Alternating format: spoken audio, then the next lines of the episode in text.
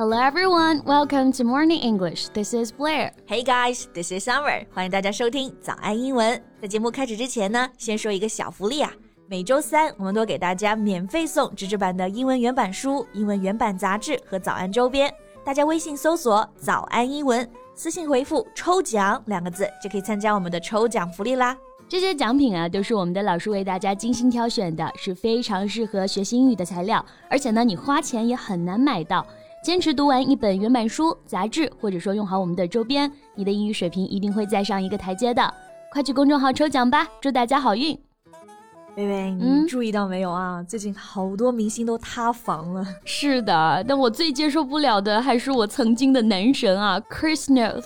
是的啊，这个 Chris Noth 人设完全崩塌啊！大家可能听这个名字啊不是很熟悉，但一说过他演过的角色啊，肯定都见过。Yeah, he's best known for playing Mr. Big on Sex and the City, and Peter on The Good Wife, and also a police officer on Law and Order. 他最有名的还是《欲望都市》里面的大先生 Mr. Big，然后他还演了《傲骨贤妻》里的 Peter，《法律与秩序》里的 Mike。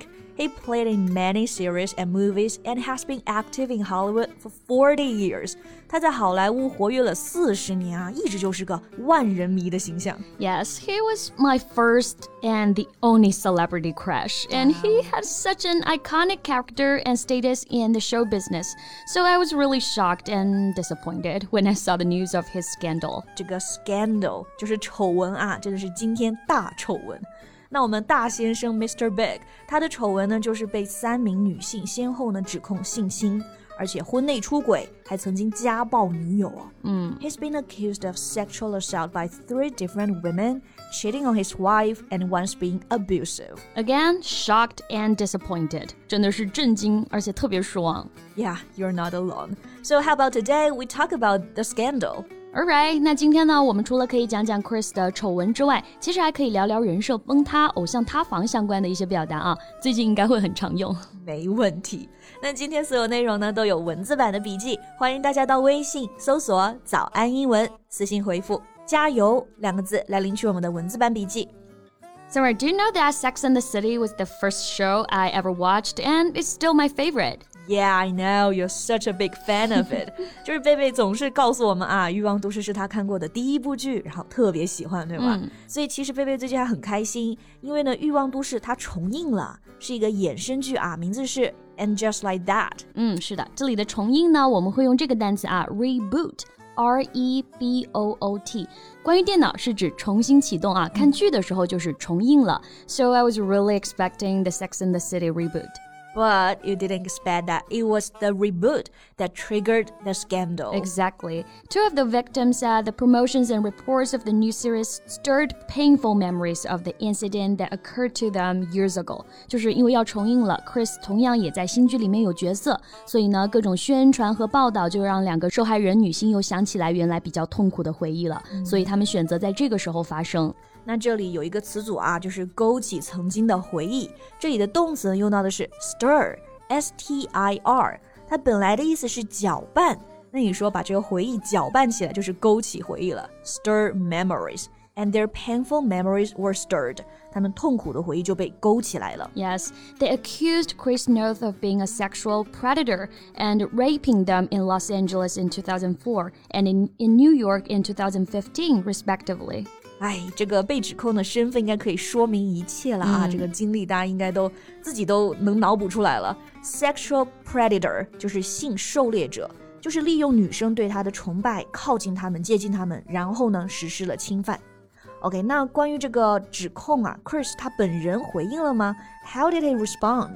He denied the accusation and claimed that those are categorically false. 他不承认，还说呢这些指控绝对是不真实的。Deny 就是否认。那 categorically 在这里呢表示发表声明的时候经常可以见到，我们可以来学习一下啊。这个词听上去很复杂，但其实词根呢大家很熟悉，就是 category 种类、类别的意思。然后它就有个形容词 categorical，是个比较正式的表达，意思就是绝对的、明确的。比如说，明确的保证就是 categorical assurance。是的，categorically 就是副词啊，categorically false 就是强调这个绝对是假的。嗯哼，But you know he has been dropped from a show of CBS. That means something。嗯哼，虽然他自己说啊这些指控是假的，但他之前参演的一个剧呢，已经把他的角色给撤掉了，就还没出来就撤了，所以这其实就证明了指控的真实性。 然后在这里被撤掉角色啊，这个动词用的是 drop。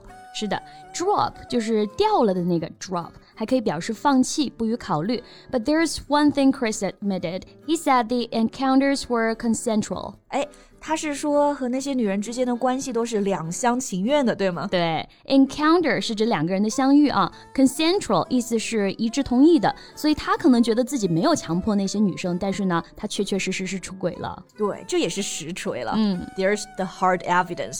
所以人设就是完全崩塌了啊！哎，是的， 哎，那刚好讲到这个人设啊，那我们就来看一看英文怎么说比较好。呃，英文中有个词呢，发音正好可以完美的对应上，就是 persona。It means a person's character that they show to other people, especially when their real character is different. 但是这个词比较专业，也很正式啊。那日常沟通还有网络上呢，其实用的更多的词是 image。image 本来就是指形象嘛，所以明星的人设可以直接说 public image。是的，那 Chris 他的人设崩塌了，崩塌这个动词可以用 ruin，被破坏、毁坏。So we can say his public image has been ruined. Totally ruined or totally collapsed. 崩塌嘛，直接翻译的单词就是 collapse。这里也可以说 So the public image of my crush collapsed. Yeah, right.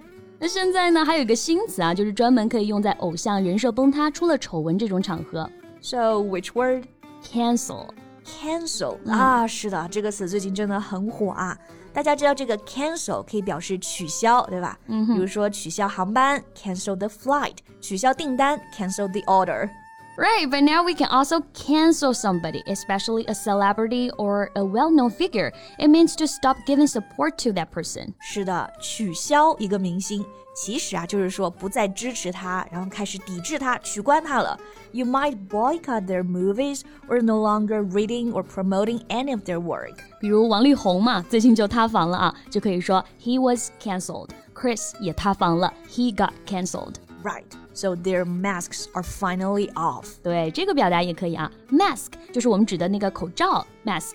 这里不是说他们在疫情期间不戴口罩啊，这里的 mask 呢，其实还可以表示一个人的伪装。 Right. So if their masks are off, it means they cannot hide their true characters anymore. They revealed who they really are. Their masks are off and they're actual monsters. 所以你像崇拜偶像啊，尤其是娱乐圈的明星呢，就很难经得起考验。现在时间已经很明白的告诉我们答案了。是的，那现在大家知道了 Mr. Big 的丑闻，有什么感受呢？来评论区给我们留言啊，让我知道失望的不是我一个人。那最后再提醒大家啊，今天的所有内容都有文字版的笔记，欢迎大家到微信搜索“早安英文”，私信回复“加油”两个字来领取我们的文字版笔记。Okay, thank you so much for listening. This is Blair. This is Summer. See you next time. Bye. This podcast is from Morning English. 学口语就来早安英文。